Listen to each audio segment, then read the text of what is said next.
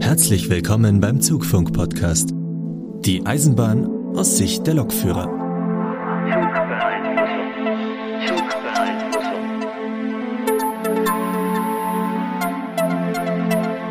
Hallo Leute, ihr hört Zugfunk Folge 62 und dies ist nach langer Zeit mal wieder ein Special ohne die anderen Jungs. Wir haben ja in den vorangegangenen Folgen öfters über den Fall Abellio gesprochen. Das ist bzw. war ein Eisenbahnverkehrsunternehmen, das im Schienenpersonennahverkehr aktiv war und dort Ausschreibungen gewonnen hat, um diesen Schienenpersonennahverkehr zu betreiben. Jetzt ist dieses Unternehmen in Schieflage geraten, hat Insolvenz angemeldet und ist seinen Verpflichtungen nicht mehr nachgekommen. Und aus diesem Anlass habe ich mir gedacht, schauen wir uns doch mal an, wie dieses ganze System Ausschreibungen im Regionalverkehr funktioniert. Dafür habe ich ein Interview mit einem Gast aufgenommen und am besten fangen wir damit an, dass sich unser Gast einmal vorstellt. Mein Name ist Volker Hannig. Ich äh, freue mich, an dem Podcast teilnehmen zu dürfen, beziehungsweise zu dem Podcast beitragen zu können. Ich bin 54 Jahre alt. Äh, nein, stimmt gar nicht. Inzwischen bin ich 56 Jahre alt und familiär ÖPNV-mäßig vorgeprägt. Ich drücke das immer so aus, ich stamme aus einer ÖPNV-Dynastie. Mein Opa äh, war schon Bergbahnfahrer in Wuppertal, später dann Straßenbahnfahrer und mein Vater war dann auch Straßenbahnfahrer und bis zum Ruhestand Schwimmelbahnfahrer. Und mich hat's dann auch äh, in den ÖPNV gezogen nach meinem Studium des Bauingenieurwesens habe ich äh, mir eine Stelle gesucht, in der ich meine Kenntnisse, aber auch durchaus meine Gestaltungsmöglichkeiten oder meinen Gestaltungswillen, was ÖPNV-Konzepte betrifft, einbringen zu können. Dann hat mich der Weg äh, vor äh, 22 Jahren in die Bahnwelt äh, gelenkt was bedeutet, dass ich äh, 2002, äh, 2000 zum Jahreswechsel, zum Jahrtausendwechsel äh, zu der DB Regio in äh, Essen gewechselt bin. In welcher Rolle zur DB Regio?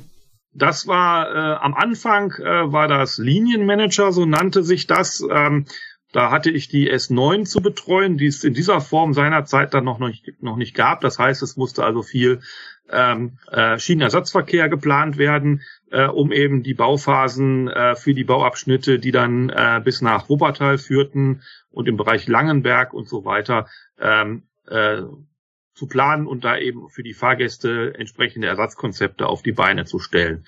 Äh, die S9 ist ja nun seit etlichen Jahren äh, nun fester Bestandteil der S-Bahn, des S-Bahn-Netzes in Nordrhein-Westfalen. Und wie gesagt, äh, während der umfangreichen Bauarbeiten, die damit zusammenhingen, äh, habe hab ich die Ersatzkonzepte geplant. Danach bin ich äh, öfters auch in äh, strategischen Projekten bei der Bahn eingesetzt gewesen, ähm, eins davon hieß SIAM, strategisch integriertes Angebotsmanagement. Da haben wir uns äh, gemeinsam als Nahverkehr mit dem Fernverkehr Gedanken gemacht, wie können wir die Verkehre so umgestalten, dass wir uns äh, mit guten Konzepten nicht gegenseitig die Kunden wegnehmen. Äh, und ähm, das ist dann auch zum Abschluss gekommen. Weitere strategische Projekte waren äh, Ausschreibungsprojekte, wo ich die Rolle des Projektleiters übernommen habe. Und ähm, dann kam auch irgendwann mal der Ruf, dass ich mich auch mal um betriebliche Themen kümmern möge.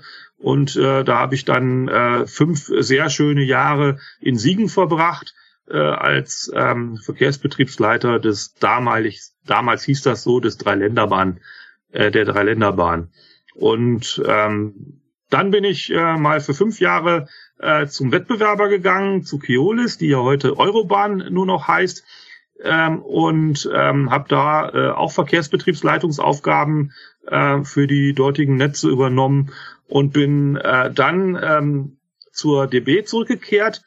Und als ich dann bei der DB äh, hörte, dass Start gegründet wurde, Start wurde ja 2016 gegründet. Ich bin dann äh, im Sommer 2017 zur Start hinzugestoßen. Seinerzeit noch wirklich ein sehr kleines, äh, Start-up-mäßig geführtes Unternehmen und fühle mich äh, in den ganzen Jahren, die ich jetzt hier verbracht habe, sehr wohl bei Start. Was machen wir bei Start? Ähm, äh, Start ist ähm, ein äh, äh Unternehmen, was wie gesagt 2016 gegründet wurde, äh, so ein Stück weit auch unter der Prämisse, geht einfach mal in die Ausschreibungen so rein, wie ein Wettbewerber es tut. Dafür ist, äh, sind Staat auch Freiheitsgrade eingeräumt worden, äh, dahingehend, äh, dass wir den Kontrahierungsgebot, äh, was im DB-Konzern eigentlich vorherrscht, äh, dass wir das nicht anwenden äh, mussten. Äh, das bedeutet, dass wir am freien Markt äh, uns Dienstleister ähm, per ähm, Ausschreibung beziehungsweise per äh, Preisabfrage äh, raussuchen können und äh, gehen damit in der Tat so, so vor, wie es die Wettbewerber äh, auch tun. Wir müssen also, als ein, um ein Beispiel zu bringen, nicht zwangsläufig mit DB Vertrieb für den Vertrieb kontrahieren und wir müssen auch, was die Fahrzeugunterhaltung betrifft, nicht zwangsläufig mit DB Services kontrahieren, sondern wenn wir einen guten und verlässlichen und günstigeren Anbieter finden, dann ähm, dürfen wir den auch durchaus äh, in unsere Kalkulation mit aufnehmen. Ah ja. Und im Falle des Gewinns eines Netzes dann später natürlich auch beauftragen. Okay. Äh, gut, äh, die Start ist eine hundertprozentige Tochter der DB Regio AG und ähm, wir haben inzwischen, äh, nachdem wir zwei Netze äh, auch schon in Betrieb genommen haben und die dann auch fahren. Das ist einmal die Unterelbe, äh, das ist zwischen Cuxhaven und Hamburg. Und das andere ist das Dieselnetz Niedersachsen Mitte, äh, was wir im letzten Dezember in Betrieb genommen haben. Laufen also zwei Netze gerade äh, dann auch im Betrieb. Und äh, erfreulicherweise hat die Staat in den letzten äh, Monaten noch zwei weitere Netze im Wettbewerb gewonnen, äh, wo dann die Inbetriebnahme ähm, noch bevorsteht. Das wäre das Taunus, äh, die Taunusbahn oder das Ausschreibungsnetz Taunus, äh, das wir im Dezember äh, diesen Jahres schon in Betrieb nehmen im Bereich des äh, RMV.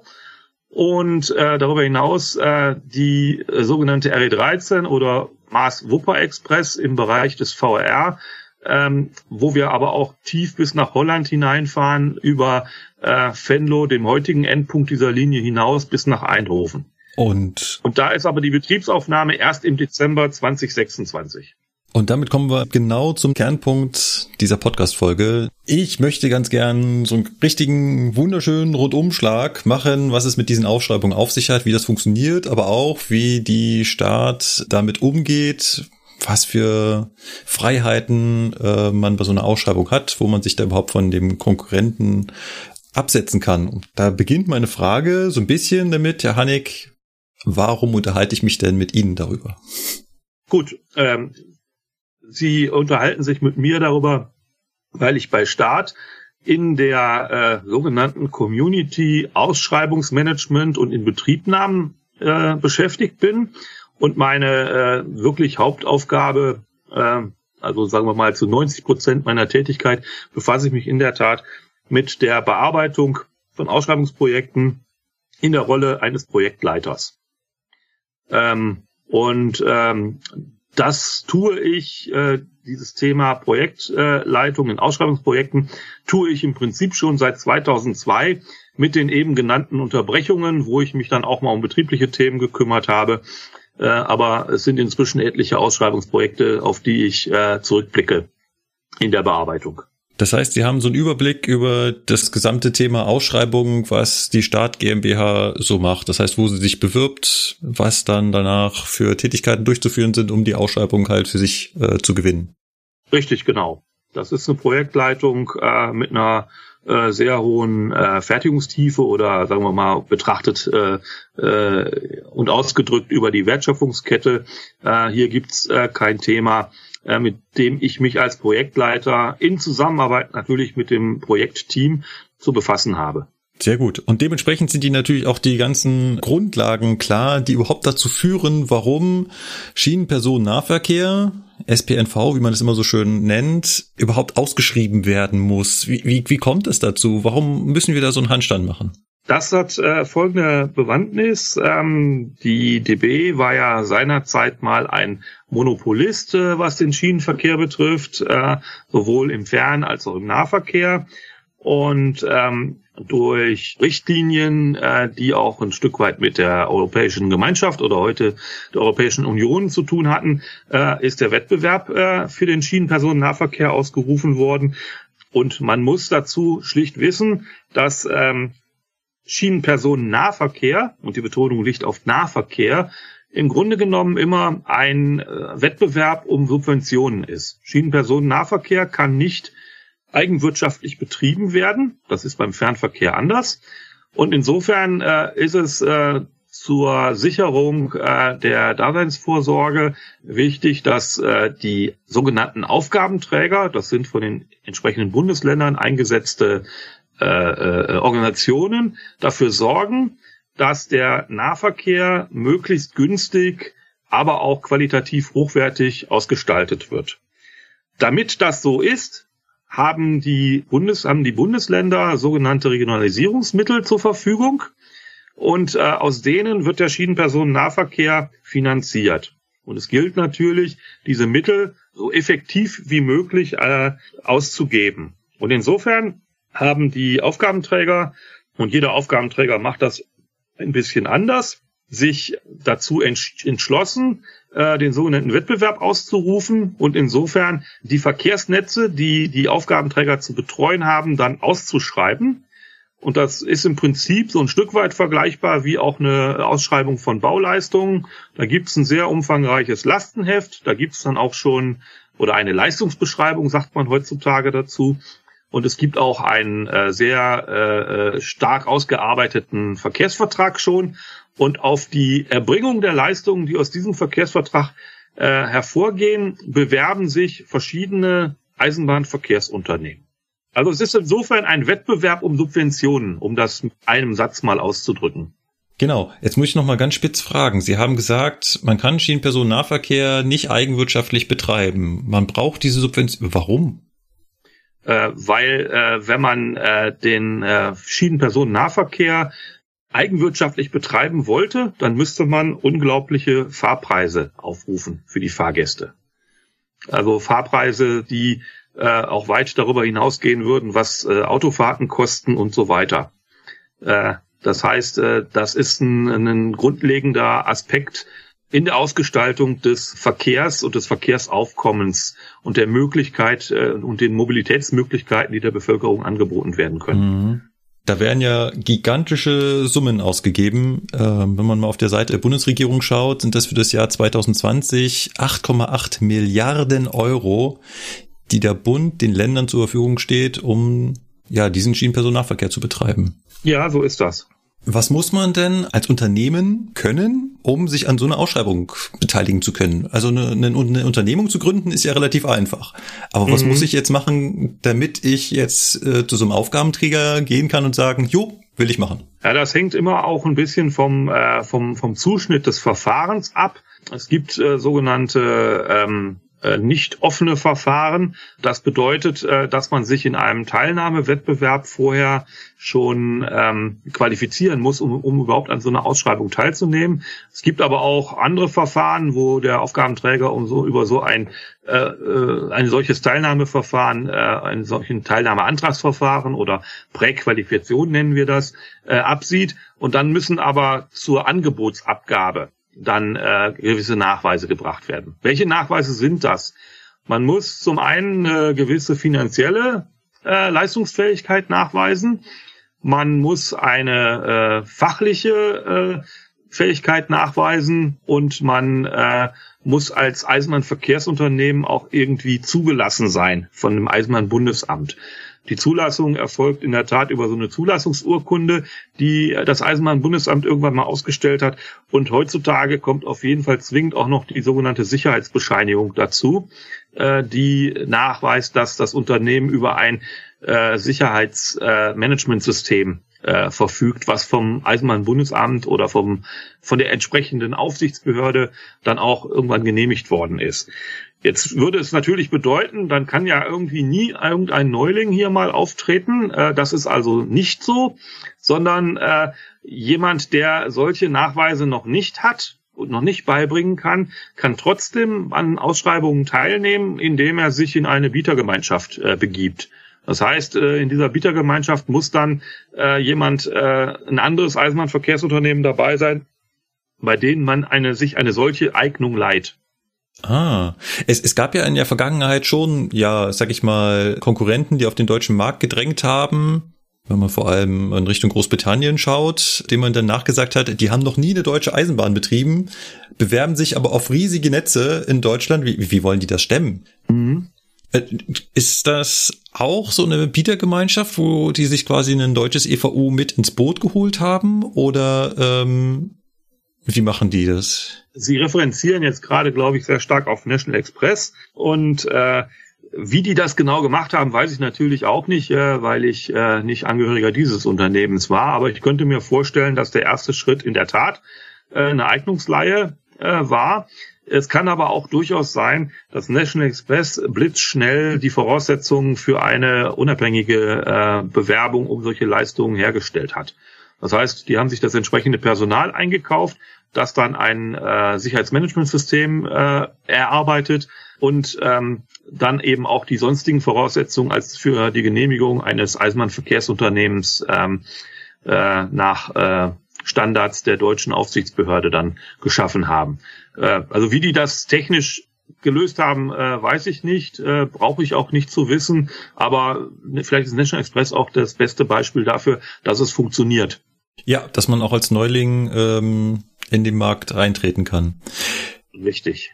Wie läuft jetzt so eine, so eine Ausschreibung ab? Also erstens, über welchen Zeitraum sprechen wir da und was sind da jetzt so die einzelnen Schritte, die stattfinden, damit sowas, so eine Ausschreibung funktioniert? Um die äh, Frage gleich zu beantworten, was die Dauer betrifft, äh, das kann unheimlich äh, lange dauern, das kann aber auch sehr, sehr kurz äh, sein.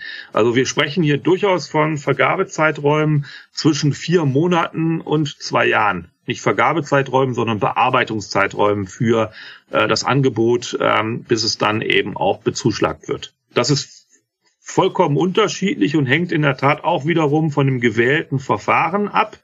Der Ablauf ist ähm, wie folgt. Die ganze Kommunikation, also Bekanntmachung dessen, dass da überhaupt etwas vorgesehen ist zur Ausschreibung, äh, erfolgt über eine ähm, über eine eine EU-Plattform, in der ähm, die entsprechenden Dokumente beziehungsweise die entsprechenden äh, Bekanntmachungen, äh, dass dort etwas geplant wird, ausgetauscht werden. Es fängt damit an, dass in aller Regel ein Aufgabenträger ein Jahr bevor er eine Linie ausschreibt oder ein Netz ausschreibt, eine Veröffentlichung macht, die da lautet, das und das haben wir vor, in ungefähr einem Jahr zu vergeben oder zu auszuschreiben. Dann äh, sind die Eisenbahnverkehrsunternehmen schon mal vorbereitet möglicherweise, um auf, um auf das Beispiel National Express zurückzukommen, möglicherweise haben, hat National Express das dann auch irgendwann gelesen und hat gesagt, holla, daran wollen wir teilnehmen. Und insofern ähm, äh, schaffen wir hier die Voraussetzungen, dass wir für eine Teilnahme überhaupt zugelassen werden. Das wäre jetzt so ein Beispiel. Man hat als Eisenbahnverkehrsunternehmen in aller Regel ungefähr ein Jahr Zeit, sich auf diese kommende Ausschreibung auch vorzubereiten und aufzustellen, also Personal auch zu akquirieren, äh, die so ein Angebot erarbeiten können und so weiter.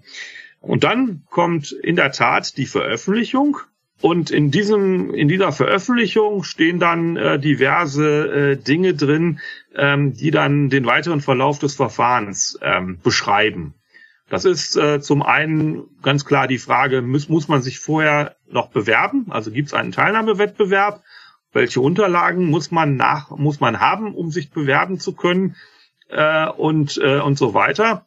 Ähm, ansonsten, da steht dann auch immer schon der Termin drin, wann man den Teilnahmeantrag abgeben muss. Wenn kein Teilnahmewettbewerb vorgeschaltet ist, äh, geht es dann äh, sofort äh, mit der Bearbeitung los. Dann bekommt man einen Hinweis, äh, wo man die Vergabeunterlagen äh, finden kann. Das funktioniert heutzutage alles online. Ich habe aber auch noch Zeiten erlebt, wo man wirklich äh, im gesamten Vergabeverfahren mit irrsinnig dicken Aktenordnern äh, zu tun hatte. Äh, von dem Angebot, was man am Ende abgibt, nochmal ganz abgesehen, auch das Angebot umfasste dann mehrere Aktenordner in fünf- bis sechsfacher Ausfertigung und handschriftlich unterschrieben. Ähm, aber das war jetzt schon ein bisschen abgewichen. Ähm, aus dieser, äh, aus diesen Unterlagen, die man dann herunterladen kann aus dem äh, entsprechenden Vergabeportal, ähm, ergibt sich dann in der Tat die Herausforderung, äh, wie gehe ich an die Ausschreibung ran. Zwing, äh, zwingende ähm, Dokumente, äh, die hier dann schon bereitgestellt werden müssen, sind natürlich die Leistungsbeschreibung, natürlich der Verkehrsvertrag, natürlich auch die sogenannte AZA, das ist die Aufforderung zur Angebotsabgabe. Da steht also ganz genau drin, was man dann bei der Angebotsabgabe auch entsprechend beifügen muss. Ähm, und äh, in der Leistungsbeschreibung, die natürlich sehr, sehr viele Anlagen auch hat, ähm, gehen dann zum Beispiel das äh, vom Aufgabenträger vorgegebene Fahrzeugkonzept äh, hervor. Äh, was für Fahrzeuge möchte er gerne haben? Äh, welche Kapazitäten möchte er in den verschiedenen Tageszeiten äh, angeboten bekommen? Und all solche Dinge. Ähm, ich würde noch mal ganz kurz einen kleinen Schritt zurückgehen. Sie haben mehrfach den Teilnehmerwettbewerb erwähnt. Ist das quasi wie so ein Bewerbungsgespräch, wo sich der, äh, der Aufgabenträger dann ein paar raussuchen kann? Nee, in aller, in aller Regel ist das kein Gespräch, äh, sondern es ist in der Tat ein, ähm, ein, ein Dokument, aus dem äh, etliche ähm, Fragen hervorgehen, äh, beziehungsweise Antworten auf Fragen äh, hervorgehen, die man natürlich am besten alle mit Ja beantwortet. Da wird zum Beispiel nach, äh, nach Umsätzen in den letzten zwei Jahren gefragt, einfach um, damit der Aufgabenträger ein Gefühl dafür bekommt, das Unternehmen ist finanziell leistungsfähig genug, um überhaupt hier Leistungen zu übernehmen. Das sind aber auch etliche Eigenerklärungen, in denen der Aufgabenträger abfragt, ähm, ist das Unternehmen rechtlich auf der richtigen Schiene? Das heißt, hat es schon mal Verstöße gegeben, zum Beispiel gegen Arbeitszeitgesetze oder ganz wichtiges Thema gegen Korruption und so weiter. Äh, da muss man Eigenerklärungen abgeben. Und wenn man alle vom Aufgabenträger gestellten Fragen eben auch hinreichend beantworten konnte, also dass da kein Grund zur Beanstandung vorliegt, dann wird man zu so einem äh, Verfahren auch zugelassen. Da, geht, da gibt's keine Gespräche, sondern da sprechen im Grunde genommen wirklich nur die Dokumente. Der Aufgabenträger hat eine Steuerungsmöglichkeit, äh, die ich mal hervorheben möchte. Wenn er nicht möchte, dass sich ein sehr kleines Unternehmen auf äh, so eine Ausschreibung bewirbt, sondern er wirklich auch Unternehmen einer gewissen Größenordnung und einer gewissen Erfahrungstiefe ähm, haben möchte, dann äh, steuert er das dadurch, dass er zum Beispiel sagt, äh, ich möchte nur Unternehmen haben, die einen Umsatz von so und so viel Millionen hatten.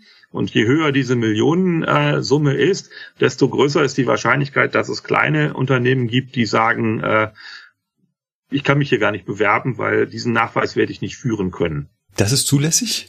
Das ist äh, jedenfalls noch nie beanstandet worden. Das ist interessant, weil im Prinzip könnte der dann der Aufgabenleger sagen, ja, endlich wollen wir die Deutsche Bahn wieder haben. Lass uns da mal einen sehr hohen dreistelligen Millionenbetrag eintragen. Gut, äh, da gibt es sicherlich äh, Grenzen, ähm, äh, wie, wie hoch diese, äh, diese, diese geforderten äh, Nachweise über die äh, vorangegangenen Geschäftsjahre sein müssen. Das ist, äh, also da kann, da, da, auf diese Art und Weise darf der Aufgabenträger natürlich nicht steuern.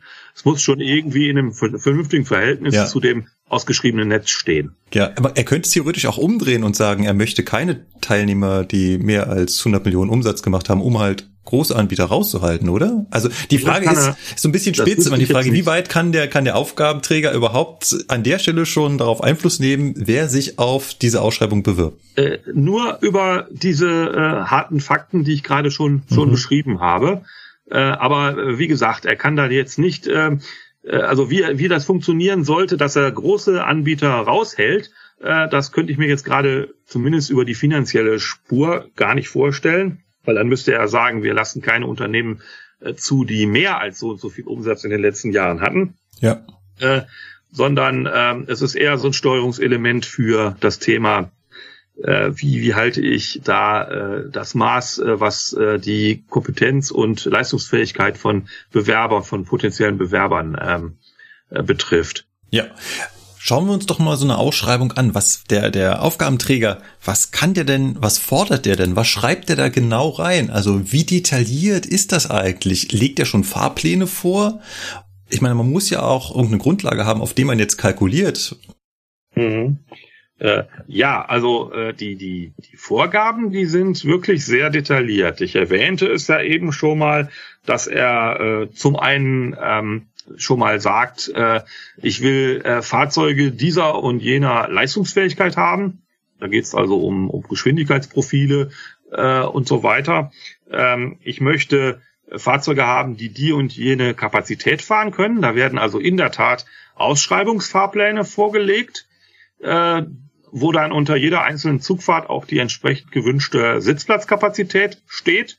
Also es werden keine Stehplatzkapazitäten auch noch ausgeführt. Es geht immer um die Sitzplatzkapazitäten. Dann, wie viel Toiletten in dem Fahrzeug äh, sein müssen, wie die Sitzanordnung sein muss. Äh, also das heißt, dass da keiner, wenn er auf seinem Sitz sitzt, immer vor so ein, ähm, vor eine Säule schaut oder so etwas, sondern äh, dass er auch freie Sicht nach draußen hat. Die Anzahl der Gepäckablagen äh, ist gerne mal ein Thema. Natürlich auch die Einstiegshöhe äh, in das Fahrzeug und die entsprechenden sichernden Maßnahmen, also äh, Schiebetritt äh, oder Klapptritt und so, solche Dinge. Äh, also wie Sie aus diesen Ausführungen hören äh, können, ist es ähm, eine ganze Menge und auch sehr äh, in der Detaildichte äh, schon sehr stark ausgeprägte Bedingungen, die man aus den Verdingungsunterlagen entnehmen kann und die man dann auch erfüllen muss. Es gibt, um das gleich mal so als kleinen Exkurs ähm, auch darzustellen, es gibt im Ausschreibungsverfahren natürlich immer auch die Möglichkeit, dass man Rückfragen stellt als Bieter. Die ähm, und da geht's um so Fragen, äh, sag mal, seid ihr auch einverstanden, wenn äh, das Fahrzeug vielleicht zwei, drei Sitze weniger hat oder wenn Klappsitze als richtige Sitze mitgezählt werden oder so etwas? Oder ist es wirklich notwendig, dass beide Toiletten als behindertengerechte Toiletten ausgestaltet werden müssen? Oder reicht es nicht aus, eine äh, als behindertengerecht äh, auszugestalten? Äh, das sind so Themen, die kann man in der Rückfrage dann äh, fragen. Und die Rückfragen werden äh, vom Aufgabenträger natürlich beantwortet und anonymisiert äh, beantwortet. Das heißt, die bekommt dann aber auch jeder Bieter die Antwort, egal wer die Frage gestellt hat. Damit eben alle äh, von den gleichen Voraussetzungen ausgehen und in den allermeisten Fällen, wenn es dann dazu kommt, dass der Aufgabenträger sagt, okay, ich bin mit drei Sitzen weniger auch einverstanden und so weiter, dann werden auch die Verdingungsunterlagen nochmal geändert. Dann bekommt man also mit der Antwort auf die Rückfrage auch gleich veränderte Verdingungsunterlagen, aus denen hervorgeht, äh, ja, wir haben eingesehen, äh, wir wollen keine 250, sondern 247 Sitzplätze reichen uns auch aus. Das klingt so ein bisschen wie früher in der Schule bei Klassenarbeiten, wer nur dreist genug ist, besonders viel zu fragen, der kriegt auch äh, die entsprechenden Antworten. Ja. Das, das, wird genutzt, oder? Dieses Mittel, dass man da Nachfragen stellen kann. Das kann ich mir sehr gut äh, vorstellen. Das wird genutzt, ja, klar. Und der Aufgabenträger ist auch gut beraten, äh, dann die Frage und den Hintergrund der Frage auch genau zu beachten, weil die Konsequenz wäre ja, wenn es dem Eisenbahnverkehrsunternehmen nicht gelingt, so ein Fahrzeug entsprechend den Bedingungen am Markt äh, zu finden, äh, dann kann der äh, kann das Eisenbahnverkehrsunternehmen ja auch kein Angebot mehr abgeben. Mhm. Und die Aufgabenträger sind in aller Regel nahezu ausschließlich, soweit will ich, würde ich sogar gehen, daran interessiert, dass er möglichst viele Angebote bekommt und nicht äh, äh irgendwie am Ende des Tages da mit einem Bieter dasteht. Äh, das wirkt in der Öffentlichkeit nämlich dann immer so, dass der Aufgabenträger so mit seinem Anspruch an Wettbewerb äh, gescheitert ist. An dieser Stelle wird immer wieder auch dann, wenn die, wenn die Verkehrsverträge laufen, gesagt, warum hat denn der Auftraggeber nicht gefordert, dass zum Beispiel Fahrzeugreserven in den und den Prozentzahlen vorhanden sind, dass eine bestimmte Anzahl, also Bereitschaftslokführer zur Verfügung stehen, dass Ausbildungszahlen gehalten werden. Wie sieht es mit Bezahlung aus? Darf der Auftraggeber reinschreiben, das Unternehmen muss mindestens den und den Mindestlohn zahlen oder sowas? Ja, ja, gut, über Mindestlöhne sprechen wir nicht. Äh, also über das, was gesetzlich unter Mindestlohn verstanden wird. Natürlich werden Triebfahrzeugführer und Kundenbetreuer und natürlich auch die Verwaltungsmitarbeiter deutlich über dem gesetzlichen Mindestlohn bezahlt. Also so eine Diskussion stellt sich gar nicht. Aber kann er zum Beispiel einen Tarifvertrag fordern? Also ein, ein, oder eine bestimmte Tarifhöhe, dass man sagt, er muss sich mindestens an den DB-Tarifvertrag halten? Nee, äh, das kann er nicht. Äh, aber er erfordert, das ist eine der Zugangsvoraussetzungen, von denen ich eben sprach, äh, dass man ähm, äh, tarifliche Mindestbedingungen einhält. Also da, das ist so eine Eigenerklärung, die ich äh, äh, eben auch erwähnte, mit denen man sich überhaupt zu der Teilnahme äh, für die Teilnahme mhm. qualifizieren kann. Mhm. Ihre Frage äh, ging aber auch noch so ein Stück weit äh, in eine andere Richtung. Äh, Sie fragten ja zum einen nach der nach der Bezahlung, äh, aber ähm, zum anderen äh, fragten Sie ja auch danach, welche, welche Anforderungen er darüber hinaus äh, stellen kann, damit es hier am Markt fair zugeht. Das Thema, dass man äh, einen, einen Wettbewerb nur über Personalkosten herstellt, das ähm, gehört zunehmend der Vergangenheit an. Die DB ist nach wie vor und den äh, Tarifverträgen der DB unterwirft sich auch oder ist auch die Staat unterworfen, sind natürlich immer noch die, einschließlich auch der dazugehörigen Beschäftigungsbedingungen, äh, die für Arbeitnehmer am attraktivsten sind am Markt. Aber die Gewerkschaften haben da natürlich auch in den vergangenen Jahren nicht geschlafen und haben das bei den Wettbewerbern je nach Organisation, also entweder äh, GDL oder EVG, äh, jetzt auch nachgezogen, so dass es zunehmend weniger Abstand in den äh, Gehaltskosten gibt. Wie sieht es mit, mit Reserven aus? Also kann äh, ja. in der Ausschreibung auch drinstehen, Sie müssen mindestens fünf Fahrzeuge in Reserve zurückhalten das, oder bereithalten? Das kann nicht nur drinstehen, das steht auch drin. Und hier haben die Aufgabenträger auch äh, aus den teilweise wirklich auch von mit schlechter Qualität erfüllten Verkehrsverträgen gelernt, äh, dahingehend, dass sie von vornherein schon in die Ausschreibung reingeschrieben haben, wie hoch die sowohl die Personalreserven als auch die äh, Fahrzeugreserven sein müssen.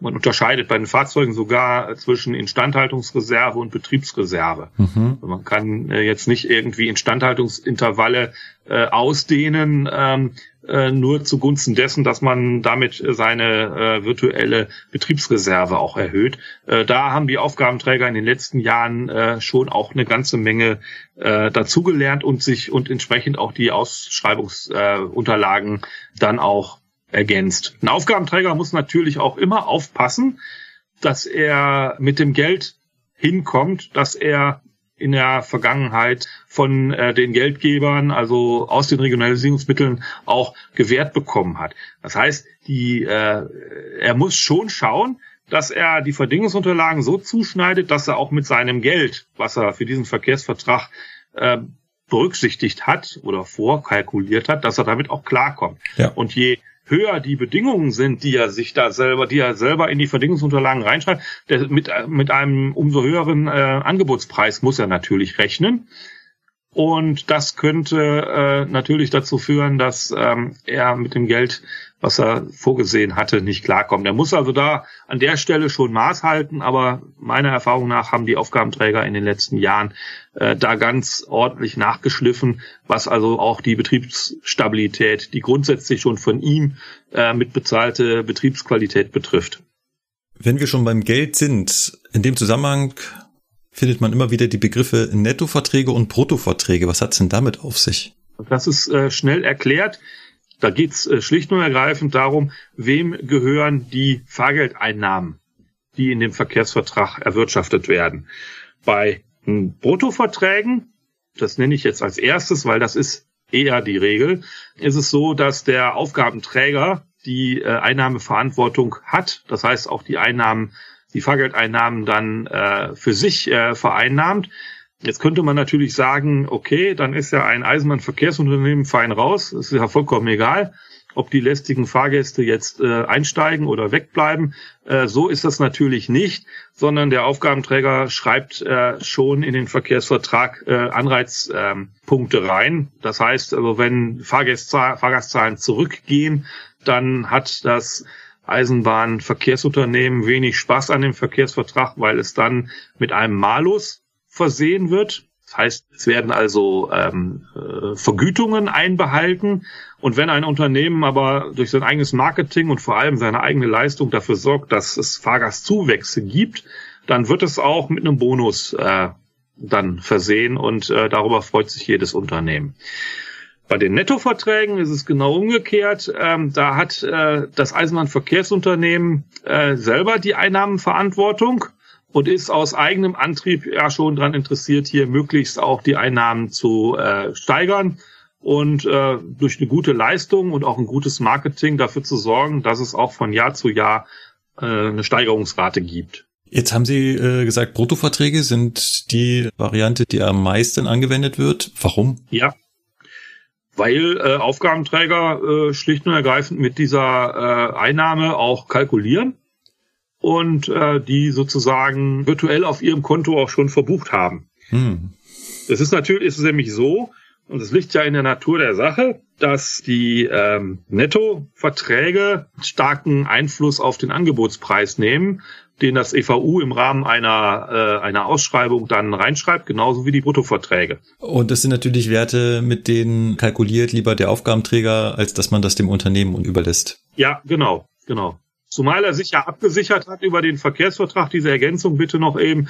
Er hat sich über den Verkehrsvertrag abgesichert, dass das Eisenbahnverkehrsunternehmen trotzdem nicht tun kann, was es will, sondern mhm. äh, dass es natürlich da äh, Malus und oder einen Bonus generieren kann. Ja, das heißt, wenn er besonders erfolgreich äh, agiert, wird die Fahrgastzahl steigen und mhm. äh, dadurch äh, kriegt er wieder einen Bonus ausgezahlt. Und das wiederum ist auch etwas, was wahrscheinlich in der Kalkulation, wenn ich so ein Angebot erstelle, natürlich mit eingehen wird. Ne? Also man wird dann damit kalkulieren, dass man durch sein gutes Angebot an die Fahrgäste dann auch die Fahrgastzahlen mhm. steigern kann. Genau, das ist in der Kalkulation ein ganz wichtiges Thema, dass man sich eben selber gegenseitig in die Augen schaut und sagt, das trauen wir uns hier zu. Und das wäre möglicherweise zu ambitioniert. Oder mhm. andersrum, das wäre vielleicht zu äh, negativ betrachtet. In welchen Bereichen kann man denn dann als Unternehmen überhaupt im Rahmen dieser Ausschreibung irgendwie Einstellungsmerkmale, also wie kann man aus dieser Masse heraustreten? Wo kann man Akzente setzen? Wie kann man sich da jetzt abheben von der Konkurrenz?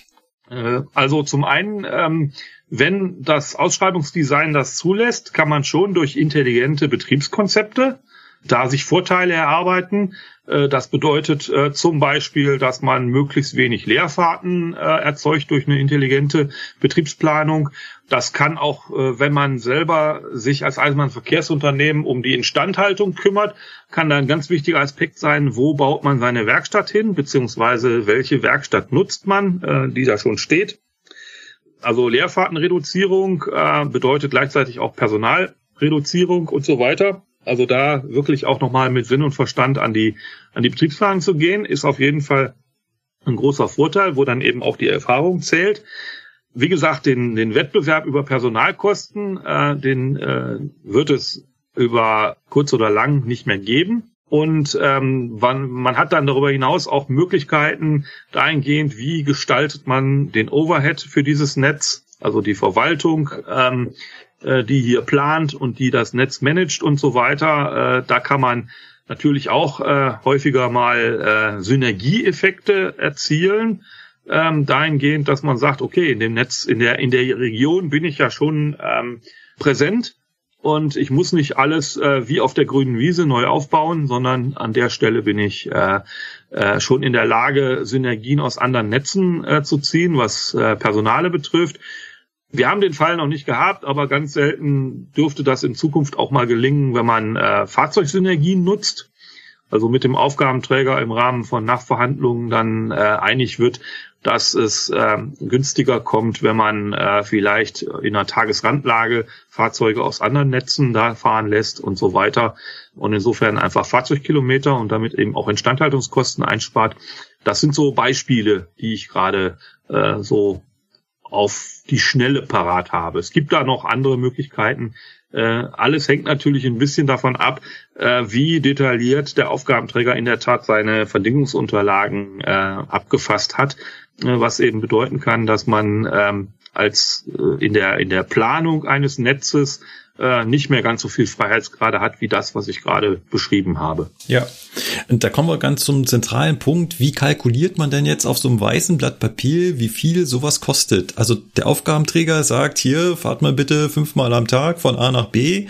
Und jetzt muss ich mich ja hinsetzen und am Ende einen Preis ausrechnen, weil mit diesem Preis muss ich mich ja bewerben. Wie mache ich das? Also simuliere ich da wirklich einen ganzen Betrieb oder gibt es da Tabellen, wo ich nachgucken kann? Ja, es gibt da natürlich äh, Erfahrungswerte.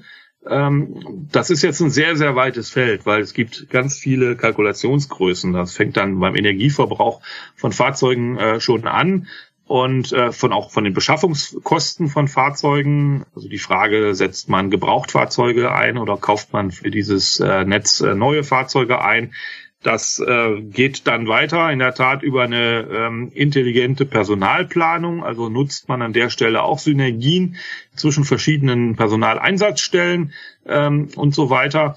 Es gibt ähm, für zum Beispiel für die Fahrzeuge gibt es natürlich Energieverbrauchsberechnungen. Jetzt gerade in dem Fall äh, der RE13 ist es halt so, dass wir äh, hier schon auf, auf Erfahrungswerte, was Energieverbräuche äh, betrifft, zurück blicken und zurückgreifen können. Das ist ähm, äh, ein sehr detailliert äh, verlaufendes Geschäft mit der, mit der Kalkulation, wo es aus den Erfahrungen, von denen wir als Staat auch partizipieren, nämlich die Erfahrungen aus der DB Regio Welt, mit denen wir eine gute Kalkulation erstellen können und ähm, an die entsprechenden Werte zu kommen, äh, ist eigentlich das, das geringere Problem. Das größere oder die größere Herausforderung, von Problemen sprechen wir ja nicht, ist dann, äh, ob man die ähm, äh, Einflussgrößen, die man eben äh, von den entsprechenden Dienstleistern geliefert bekommt, äh, wie man sie dann bewertet.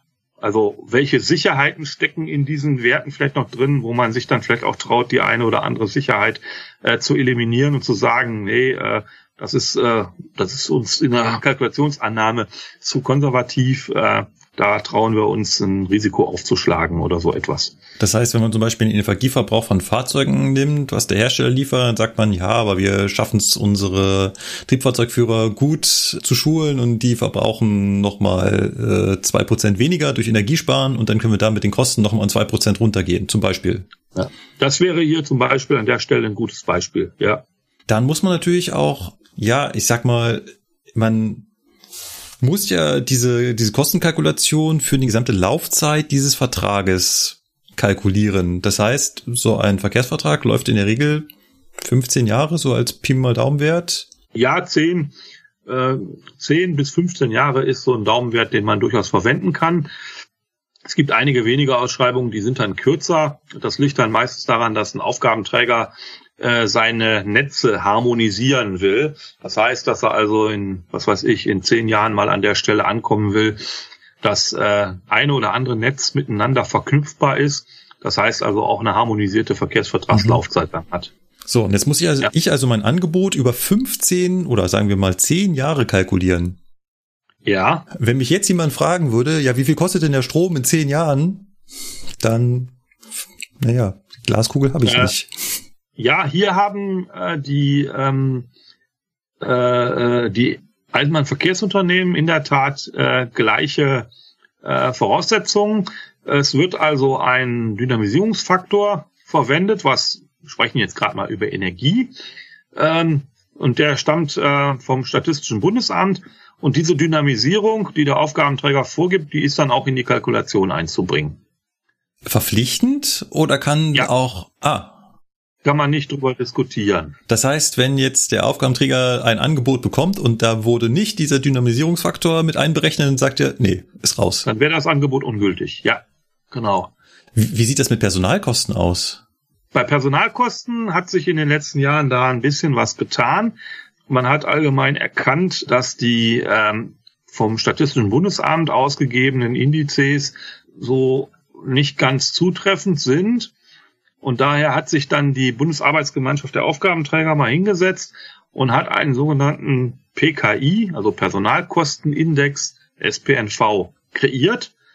Und zunehmend äh, stellen wir bei den Ausschreibungen fest, dass die Aufgabenträger sich dann jetzt auch an diesem PKI äh, orientieren. Also den, den die Bundesarbeitsgemeinschaft der Aufgabenträger erarbeitet hat ja, oder hat ja. arbeiten lassen. Äh, aber mit diesem Dynamisierungsfaktor, das ist dann das gleiche wie bei den Energiekosten, müssen wir arbeiten. Ja, äh, aber da stellt sich natürlich die Frage, eventuell könnte es sein, dass sich ein Unternehmen hier über die Laufzeit vertan hat. Das heißt, äh, es gewinnt zwar die Ausschreibung mit äh, einem besonders guten Angebot, stellt dann aber über die Laufzeit fest, hm, ja. so richtig wirtschaftlich können wir es nicht betreiben. Das wäre dann ein Nachverhandlungsthema für so einen Verkehrsvertrag. Aber da hat man als Eisenbahnverkehrsunternehmen in aller Regel gute Karten, weil man ja sagen kann, äh, du, ich habe bei der Ausschreibung den von dir vorgeschriebenen Index verwendet. Es stellt sich heraus, dass wir damit nicht hinkommen. Wie gehen wir damit um? Ah. Gemeinsam. Ne? Ah. Daraus ergeben sich eigentlich eher geringere Risiken in der Kalkulation. Wenn man so ein Angebot abgegeben hat, wie detailliert ist denn die Planung? Ist das quasi schon ein Betriebskonzept, wo man sagen könnte, jo, damit könnte man quasi anfangen, loszufahren? Also ist da schon, sind da schon Dienstpläne eingebaut, Fahrpläne, Wartungspläne? In aller Regel nicht. Es gibt aber äh, Aufgabenträger, ganz wenige, die äh, schon äh, mit der Angebotsabgabe eine sehr detaillierte Personalstrukturplanung fordern. Also da spreche ich dann nicht über die, Zahl, über die Anzahl der Personale oder so etwas, sondern da geht es in der Tat darum, dass äh, da tatsächlich schon Dienstdetaillisten erarbeitet sein müssen, die dann dem Aufgabenträger äh, mit dem Angebot übergeben werden. Aber das sind in der Tat eher die Ausnahmen. Ansonsten ist die Flughöhe der Planung noch eine äh, relativ hohe, was aber nicht bedeutet, dass der Fahrzeugbedarf falsch berechnet worden ist oder so etwas. Weil wenn sich das herausstellen würde, dass ein Eisenbahnverkehrsunternehmen merkt, erst äh, nach der Angebotsabgabe oder erst nach dem Zuschlag, verdammt, ich habe ein Fahrzeug zu wenig eingeplant, dann ist natürlich der ganze, und das Fahrzeug muss dann äh, noch nachbeschafft werden, dann ist natürlich auch sehr schnell so ein Verkehrsvertrag unwirtschaftlich. Ja. Äh, aber die Detailtiefe ist nicht so, dass man gleich am nächsten Tag losfahren könnte. Ah, okay. Aber Personalmengen und also die Mengengerüste, äh, Fahrzeuge und Personal, die stimmen natürlich. Ja. Ja, äh, müssen sie ja, weil, wie Sie schon gesagt haben, wenn das nicht stimmen würde, dann setzt man sich ganz schnell in die Nesseln. Richtig, genau. Genau. Ja. Ähm, wir haben im Zugfunk-Podcast bereits schon einmal eine Folge darüber gemacht, ohne Gast, sondern äh, da haben wir im Team darüber gesprochen und da kam aus, ich glaube, einer Veröffentlichung hier aus Bayern äh, die Formel auf PF ist gleich PA minus Q. Sagt Ihnen die Formel was und wenn ja, wird die so angewendet? Ja, die sagt mir etwas. Die wird aber nur in Verfahren angewendet. Und da nehme ich, glaube ich, auch schon eine weitere Frage vorweg.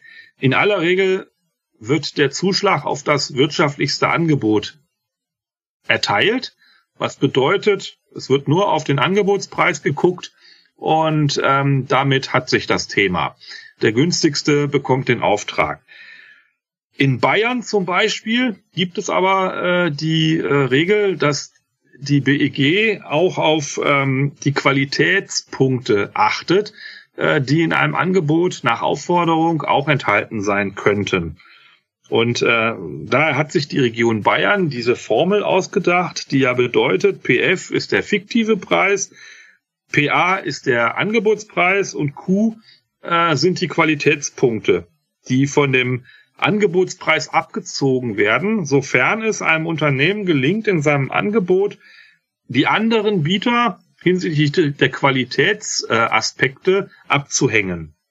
Da werden also dann Qualitätspunkte vergeben, die werden dann in Euro umgerechnet und die werden dann von dem Angebotspreis abgezogen. Und so kann es passieren, dass ein Unternehmen, was den günstigsten Angebotspreis hatte, dann trotzdem nicht äh, den Zuschlag erhält, weil ein anderes Unternehmen mit seinem Angebotspreis zwar ein bisschen teurer war, aber dann durch den Abzug der Qualitätspunkte, der Qualitätsaspekte, den besten fiktiven Preis erzielt hat.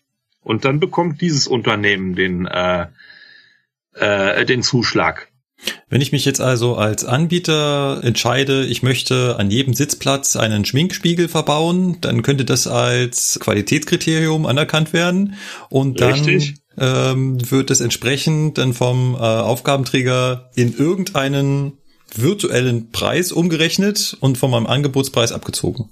Ja, Schminkspiegel ist natürlich jetzt irgendwie eher so ein schlechteres Beispiel, aber es geht dann wirklich um so Dinge, ähm, wovon der Fahrgast auch wirklich was hat. Das heißt, man erhöht eventuell die Begleitquote in den Zügen. Das kostet natürlich auch Personal, keine Frage, aber dafür bietet man den Fahrgästen mehr Sicherheit, gerade in den Tagesrandlagen, in den Abendstunden oder so etwas. Das wäre jetzt so ein typischer mhm. Qualitätspunkt. Und der Aufgabenträger, der ausgeschrieben hat, hat natürlich auch vorher so ein Stück weit definiert, was er sich denn so unter Q, unter Qualität so vorstellt. Hat so Kategorien gebildet äh, und so weiter. Das kann auch durchaus, das können durchaus auch Fahrzeugqualitäten sein. Das ähm, ist also vom Aufgabenträger schon so ein bisschen eingegrenzt auch. Aber dieses Thema, dass äh, ein Zuschlag nicht per se auf den günstigsten Preis, sondern auch unter Berücksichtigung von Qualitätspunkten betrachtet wird oder, oder gewertet wird, ist eher die Ausnahme denn die Regel. Das führt ja zu der fast wichtigsten Frage in diesem Interview. Wer gewinnt? Der, der den niedrigsten Preis hat. Ist das wirklich so? Also das, das sagt man ja dem in, in der Öffentlichkeit immer so nach, der billigste gewinnt. Und jetzt, jetzt, jetzt stimmen Sie da einfach so zu. Das schockiert mich ein wenig. Äh, ich treffe ja die Entscheidungen nicht und ich, äh, also das heißt, äh, ich bin ja nicht derjenige, der die Richtlinien vorgibt. Ich bin nur derjenige, der die Richtlinien anwendet.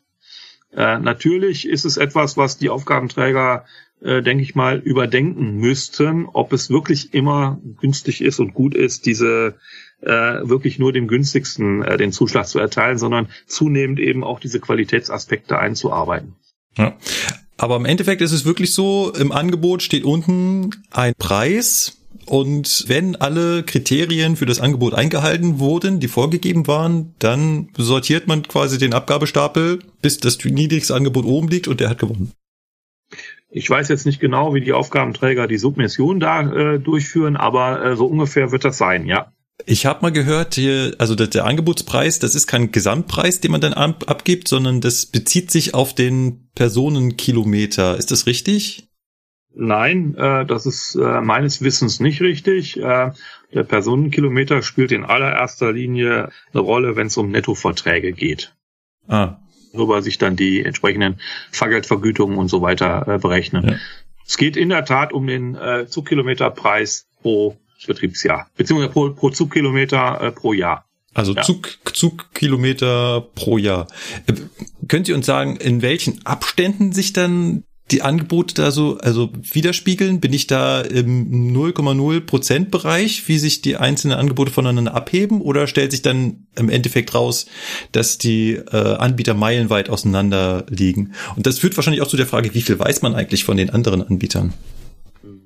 Also es hat in letzter, in jüngster Zeit ähm, Ausschreibungen gegeben, die sich angeblich so im Bereich von einem Cent Abstand pro Zugkilometer entschieden haben.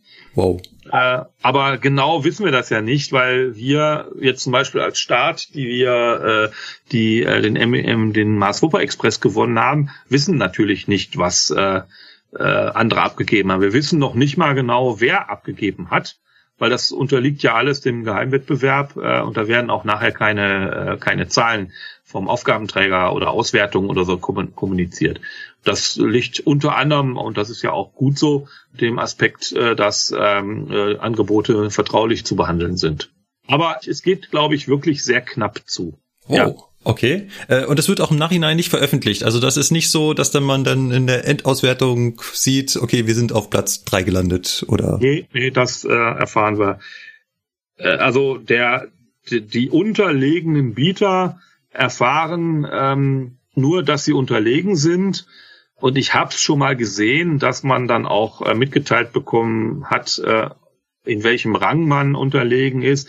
Das ist auch insofern ja wichtig, als dass der, der Zweiter geworden ist, ja die Möglichkeit haben muss, ähm, zu wissen, lohnt sich für mich ein Nachprüfungsverfahren äh, durchzuführen. Mhm. Und das lohnt sich ja, dass das, das bringt ja nur für denjenigen, der Zweiter geworden ist, etwas, ähm, damit er sagen kann, hier, ich äh, will das Angebot des Siegers nochmal äh, nachprüfen lassen. Und dann muss er aber auch schnell auch gewisse Punkte nennen, in welcher Richtung oder zu welchen Aspekten er die Nachprüfung wünscht. Ja. Jetzt, wenn Sie das so sagen, macht eine Aussage, die ich früher bei DB Regio gehört habe, äh, umso mehr Sinn. In den Zeiten, wo man also die, die Angebote noch in Papierform abgegeben hat, haben sich die Anbieter dann, ja, vor äh, die Bayerische Eisenbahngesellschaft, also den Punkt, wo man das abgibt, hingestellt, also schon mit dem Auto, schon stundenlang davor und haben so geguckt, wer denn da jetzt da so reingeht. Was Sinn macht, wenn man noch nicht mal weiß, wer der Konkurrent ist. Das könnte man so machen, ja. Ich bestätige weder noch dementiere ich, dass man das mal so gemacht hat früher. Genau, äh, mittlerweile, wenn es digital geht, geht's natürlich äh, über, überhaupt nicht mehr. Richtig, richtig. Aber ich begrüße das äh, aus vielen Aspekten heraus, dass das alles inzwischen digital läuft. Allein schon, äh, wenn man sich überlegt, wie viele Bäume dafür sterben mussten, äh, dass dann da ja. 50 Ordner abgegeben werden mussten. Und digital ist das heute viel komfortabler und genauso, mindestens mal genauso sicher. Ja. Ich möchte gerne noch ein Gerücht äh, bestätigt oder widerlegt haben wollen. Und zwar habe ich des Öfteren gehört, dass wenn man so ein Angebot abgibt, man absichtlich eigentlich unter dem Preis kalkuliert, weil man davon ausgeht, dass der Aufgabenträger Verkehre nachbestellen wird. Das heißt, der Verkehrsvertrag wird erfolgreich sein, man wird viele Verkehre generieren, ähm, viele Fahrgäste werden hinzukommen und irgendwann stellt halt der Aufgabenträger fest, Mensch, wir bräuchten eigentlich noch mehr Züge. Und dann muss der halt zum EVU hingehen und sagen, äh, wir bräuchten eigentlich hier und da noch zwei Züge mehr. Und dass äh, dann das EVU natürlich die Hand auffällt und sagt, natürlich, das machen wir sehr gern. Naja, das mit den Nachbestellungen ist ja äh, eigentlich immer schon sehr glasklar geregelt in dem Verkehrsvertrag. Es gibt natürlich die ressourcenneutralen Zusatzbestellungen.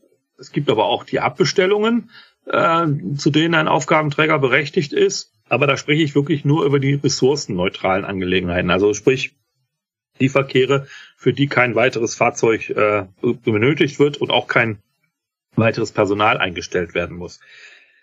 Äh, ansonsten gibt es in etlichen Ausschreibungen auch den Aspekt, dass man die Zusatzverkehre, dass man da sozusagen ein ich will das jetzt nicht ein erweitertes Angebot äh, nennen, weil das wäre äh, vergaberechtlich nicht in Ordnung. Aber es gibt die äh, Möglichkeit, dass der Aufgabenträger sagt, übrigens, wenn wir das und das zubestellen oder abbestellen, ressourcenneutral natürlich, nenn uns da bitte auch noch den Preis dazu.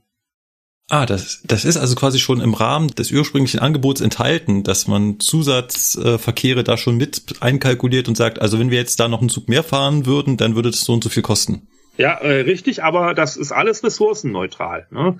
Also das heißt, es äh, nur dann, wenn ich irgendwie ein Fahrzeug oder Personal hinzu äh, eingestellt werden müsste oder ein Fahrzeug hinzugekauft werden müsste. Was Sie jetzt gerade ansprechen, das ist das Nachtragsmanagement. Ne? Dass also ein Aufgabenträger, weil Sie haben ja eben selber auch gesagt, 10, 15 Jahre ist ja eine ganze Menge Zeit, da mhm. kann sich auch eine ganze Menge tun. Ja. Und dass dann eben entsprechend die Zusatzverkehre, die dann eben auch weitere Ressourcen, in aller Regel eben mehr Fahrzeuge und natürlich auch mehr Personal äh, bedürfen, dass die dann extra verhandelt werden. Also das heißt, da wird das Eisenbahnverkehrsunternehmen aufgefordert, bitte nenn mir doch den Preis dafür, dass du hier uns diesen Wunsch erfüllst. Das ist aber äh, durchaus zulässig und wenn es da vorher eine Absprache gegeben haben sollte, ne, ähm, wo es dann heißt, da, das hätten wir ja auch, eigentlich auch gleich schon vorher wissen müssen, äh, dass hier ähm, äh, äh, wir diese Ausweitung äh, uns vorstellen, dann äh, müsste das äh, vorher schon angekündigt worden sein. Und ansonsten ähm, ist es so, dass der Aufgabenträger dann in einer sogenannten freiwilligen Ex-ante äh, Bekanntmachung dann äh, verkündet. Äh, wir haben übrigens diesen Verkehrsvertrag um den und den Aspekt äh, erweitert dahingehend, äh, was weiß ich, eine, eine Streckenverlängerung oder so etwas weil sonst könnte ein unterlegenes Eisenbahnverkehrsunternehmen durchaus auf die Idee kommen und zu sagen, ja, wenn wir das alles vorher schon gewusst hätten, dann äh, hätten wir vielleicht unser Angebot vollkommen anders gestaltet und dann auch die Ausschreibung gewonnen. Äh, aber nochmal die, die Frage, ist das etwas, was man mit einkalkuliert, dass so eine Nachforderung kommt? Wo man sagt, nein. ja, nein, macht man nicht. Nein, nein macht man nicht. Das wäre zu spekulativ. Ja, richtig, genau. Okay. Kommen wir mal zu einem Thema, wo jetzt wahrscheinlich das Eisenbahnerherz wieder höher schlägt und vielleicht auch, wo man sich so ein bisschen als Anbieter auch so ein bisschen austoben kann. Wie entscheidet man sich jetzt eigentlich für so ein Fahrzeug bei so einem Verkehrsvertrag? Ich meine, da schlägt man bestimmt irgendwo den Katalog auf und sagt, Mensch, die sehen aber alle toll aus. Das ist äh, sehr, sehr, sehr different, würde ich mal sagen. Die erste Frage, die sich natürlich stellt, ist bei den, ist bei der Ausschreibung ein Neufahrzeug zwingend gefordert oder kann man auch Gebrauchtfahrzeuge nutzen? Wie ist, wie ist denn da so die, die Verteilung? Also ich habe so das Gefühl, dass die meisten Aufgabenträger lieber Neufahrzeuge haben wollen würden.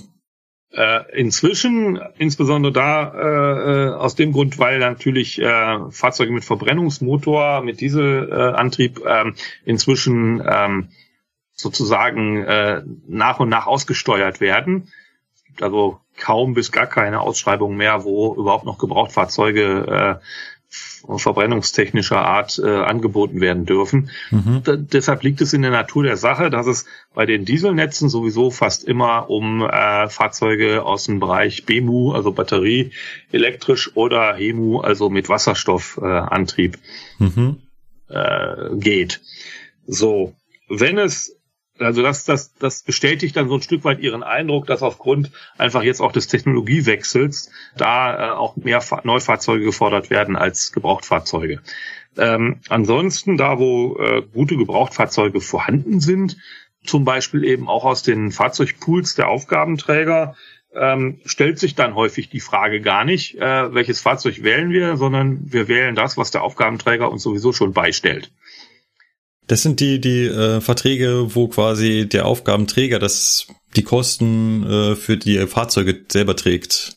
Richtig genau und auch die Instandhaltung schon vom Fahrzeughersteller äh, dann erfolgt und so weiter. Das sind dann die Ausschreibungen, wo wir immer von sprechen. Das sind die Ausschreibungen mit der geringen Fertigungstiefe, mhm. äh, wo wir als Eisenbahnverkehrsunternehmen eigentlich wirklich nur noch als Kutscher gebraucht werden, also als derjenige, der die Fahrgäste durch die Gegend fährt, aber mit dem ganzen technologischen äh, überhaupt nichts zu tun haben und auch sozusagen Einkaufsvorteile oder Einkaufsnachteile, die die einzelnen Eisenbahnverkehrsunternehmen gegenseitig haben, gar nicht mehr äh, nutzen können oder einbringen können. Ja. So, wie war jetzt nochmal exakt die Frage? Im Prinzip, wie entscheidet man sich für ein Fahrzeug? Wenn ja. man natürlich jetzt eins vorgegeben bekommt, dann hat man keine Entscheidungsfreiheit, das ist schon ja, klar. Genau. Aber wenn es sich jetzt um einen Vertrag handelt, wo man sich wirklich mit einem eigenen Fahrzeug bewerben kann, mhm. dann ähm, ist es in der Tat äh, davon abhängig, ähm, werden Neufahrzeuge gefordert, beziehungsweise verspricht man sich von dem Angebot eines Neufahrzeuges einen deutlichen Vorteil gegenüber der Konkurrenz. Und da äh, ist es dann komplett unspektakulär. So etwas wird ausgeschrieben, noch während der Ausschreibungsphase der Betriebsausschreibung. Dummerweise erfahren das alle Wettbewerber auch immer, wenn wir als Staat oder wir als DB Fahrzeuge beschaffen, weil wir müssen das europaweit machen und diese Ausschreibung ist immer öffentlich. Das heißt, jeder, jeder sieht dann anhand dieser Ausschreibung, aha, die sind an dem und dem Netz interessiert. Und dann bekommen wir Angebote und wir entscheiden uns für das wirtschaftlichste Angebot. Das ist also wirklich so, dass man eine Ausschreibung in der Ausschreibung macht. Das heißt. Ja, richtig, ja. genau. So ist das. Ne? Und ähm, bei den Gebrauchtfahrzeugen äh, gibt es natürlich äh, eine, äh, einen, einen Bestand an Gebrauchtfahrzeugen innerhalb des DB-Konzerns. Und da schauen wir uns äh, als Staat natürlich auch um, ob äh, Fahrzeuge aus diesem Gebrauchtfahrzeugbestand dann für die Verkehrsvertragslaufzeit erstens zur Verfügung stehen und zweitens ohne einen äh, allzu großen Fahrzeugumbau dann eben auch äh, nutzbar wären. Das finde ich ein ganz wichtiges Thema, weil wir haben ja schon festgestellt, Verkehrsverträge laufen so 10 bis 15 Jahre. Das heißt, dann wären die Fahrzeuge ja im Prinzip wieder frei. Gleichzeitig gibt es so eine Größenordnung, wie Eisenbahnfahrzeuge laufen von eher so von 30 Jahren. Das heißt, da ist ja eine Differenz. Und wenn man jetzt nach einem Verkehrsvertrag sagen würde, ja, jetzt sind die eigentlich nicht mehr zu gebrauchen, dann wäre das natürlich äh, ökologisch äh, vollkommener Nonsens. Hm. Äh, nee, es ist natürlich ein Stück weit anders. Bei den Ausschreibungsunterlagen, die wir erhalten, ist natürlich immer auch äh, ein Passus enthalten oder meistens ein Passus enthalten, äh, wo der Aufgabenträger eine sogenannte Wiedereinsatzgarantie oder äh, Wiedereinsatzklausel äh, zumindest mal vorhält, indem er sagt, Du äh, brauchst dich äh, nach Ablauf des Verkehrsvertrages jetzt nicht davor zu fürchten, dass wir grundsätzlich dieses Fahrzeug dann von künftigen Verfahren ausschließen oder so etwas. Hm. Also es wird nicht dazu kommen, dass ein Fahrzeug, was eigentlich über 30, 35 Jahre abgeschrieben wird, dass das dann nach 15 Jahren eigentlich schon abgeschrieben werden kann oder muss. Hm. Aber es ist eine, ein Bestandteil auch der Vergabeentscheidung. Sie fragten ja eben nach der Formel PF gleich PA minus Q. Ja. Ähm, es gibt natürlich äh, da in der Tat Regelungen.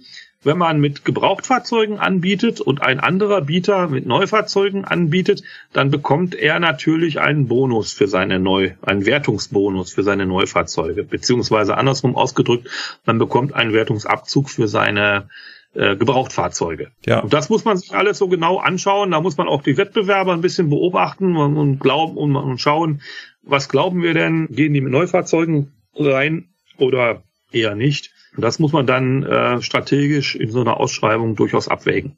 Andererseits wird natürlich in die Kalkulation auch eingerechnet, die Fahrzeuge, wenn sie dann aus der, aus der Gebrauchtflotte der DB kommen, äh, die müssen ja auch irgendwie äh, weiter äh, bezahlt werden und so weiter.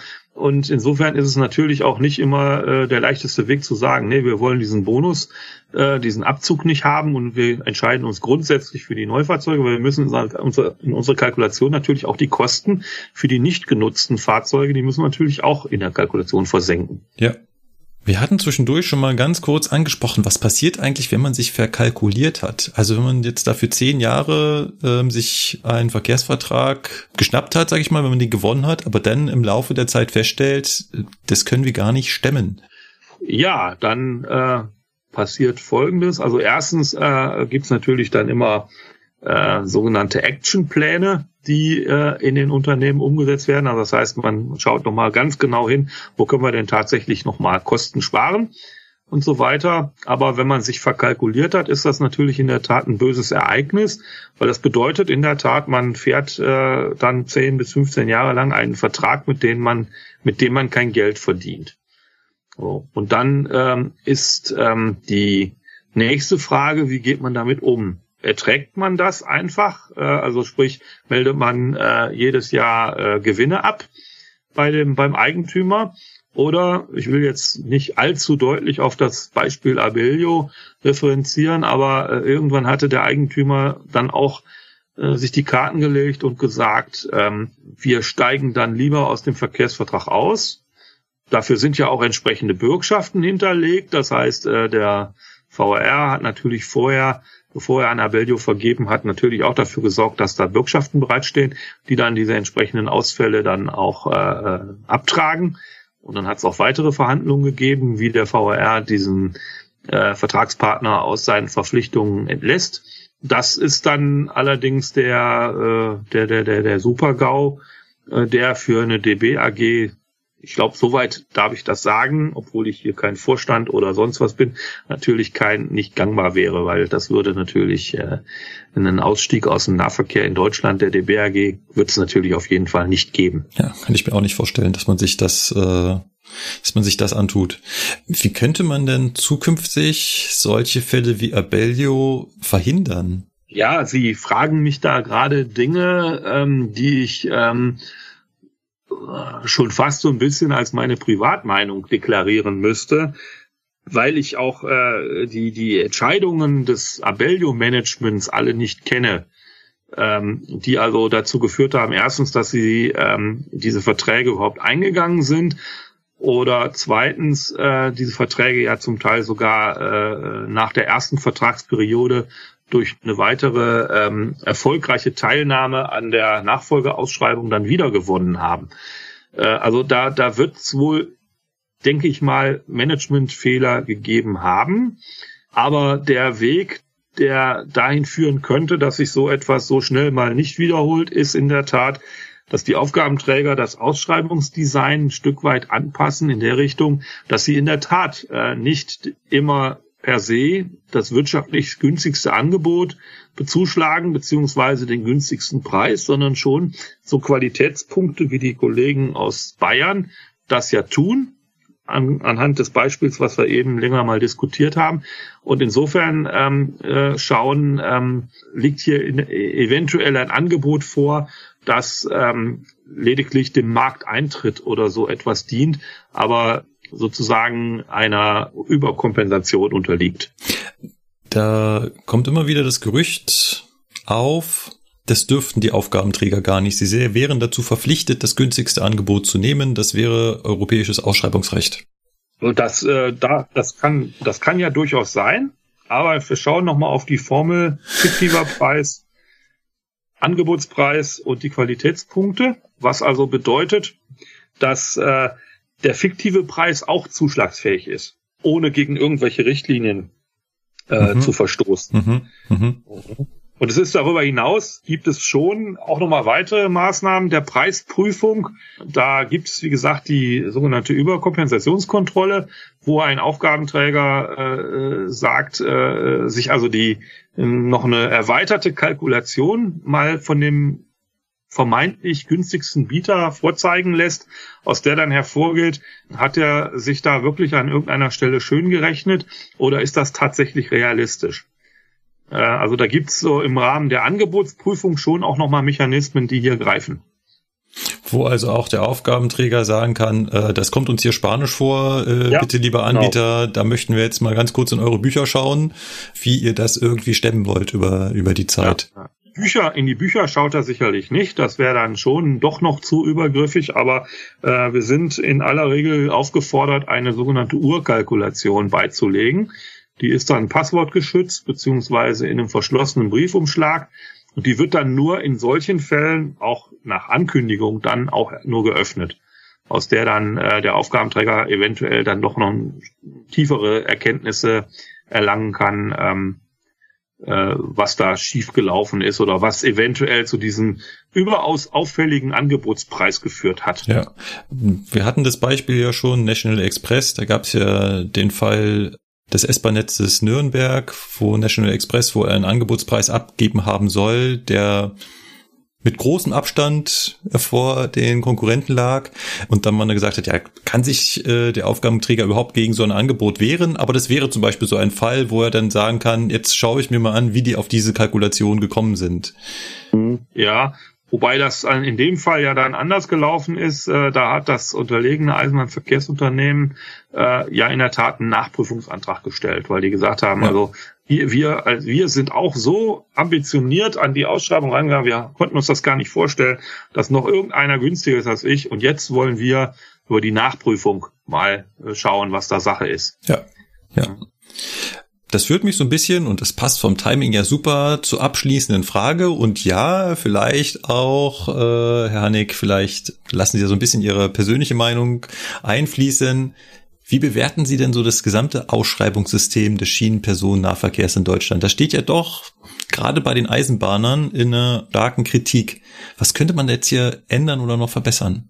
Also zunächst einmal das, was ich gerade angesprochen habe. Äh, die Aufgabenträger sind, glaube ich, gut beraten, äh, äh, das ähm, Bewertungsdesign so ein Stück weit zu überarbeiten oder da neue Aspekte auch einfließen zu lassen, die eben auch so ein Stück weit auf die Qualitätsaspekte achten und nicht nur ausschließlich auf den Angebotspreis.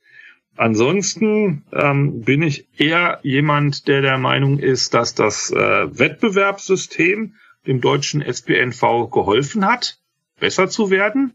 Und man vergleicht sich ja immer auch gerne, meistens passt der Vergleich nicht so richtig, aber man vergleicht sich ja immer gerne auch mit anderen Ländern im europäischen Ausland. Und ähm, dann heißt es immer, ah, wir Deutschen, wir sind an der Stelle schlecht und äh, guck mal, wie die das in Frankreich machen und so weiter.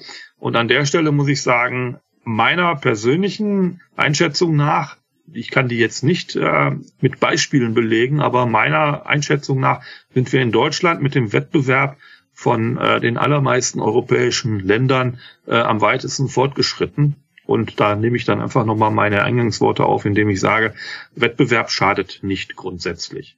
Es gilt nur darum, den Wettbewerb so ein Stück weit besser auszugestalten, dahingehend, dass eben nicht nur der beste Preis gilt, sondern dass man da auch manchmal hinter die Kulissen schaut und schaut, was steckt eigentlich hinter diesem besten Preis und darüber hinaus, ähm, an welcher Stelle könnten wir durch die Gestaltung unserer Ausschreibungskonzepte äh, beitragen als Aufgabenträger, dass eben ähm, so, äh, sage ich mal, äh, fragwürdige finanzielle Konstrukte aufgedeckt werden und stattdessen Qualität in den Verkehr reingebracht wird. Äh, wie glauben Sie, dass sich das weiterentwickeln wird? Wird sich das noch weiter diversifizieren? Werden noch mehr Wettbewerbsteilnehmer dazustoßen oder wird sich das eher konsolidieren und äh, es werden die Großen übrig bleiben? Meiner Beobachtung nach wird sich das konsolidieren, dass jetzt hier nicht äh, ein allzu kleines Unternehmen äh, mit dem Geld eines Oligarchen oder eines Ölscheichs äh, hier äh, im Markt auftauchen, ähm, glaube ich eher weniger. Also das heißt, es wird sich konsolidieren. der Markt wird schon äh, unter den jetzt äh, vorhandenen Unternehmen äh, weitestgehend aufgeteilt bleiben. So ein Stück weit vielleicht auch aus der Erkenntnis heraus, dass sich so richtig leicht mit dem Schienenpersonennahverkehr nicht Geld verdienen lassen kann. Ich glaube, da war gerade am Anfang doch eher eine Goldgräberstimmung, die mittlerweile ein wenig äh, zurückgegangen ist. Das könnte man, das könnte man so deuten. Ja, richtig. Gut. Wollen Sie noch was hinzufügen? Liegt Ihnen noch was auf der Zunge zum Thema Ausschreibung?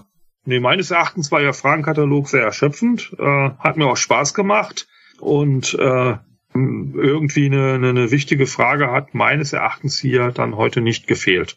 Gut, dann bedanke ich mich auf jeden Fall für das super Interview. Das hat Spaß gemacht. Ich bedanke mich auch. Und vielleicht hören wir uns ja irgendwann nochmal wieder, vielleicht zu einem zweiten Teil. Mal schauen, was da noch kommen könnte. Gerne. Gut. Okay, prima. Vielen lieben Dank. Freut mich. Tschüss. Dann wiederhören. Tschüss. Das war das Interview. Ich hoffe, es war halbwegs interessant.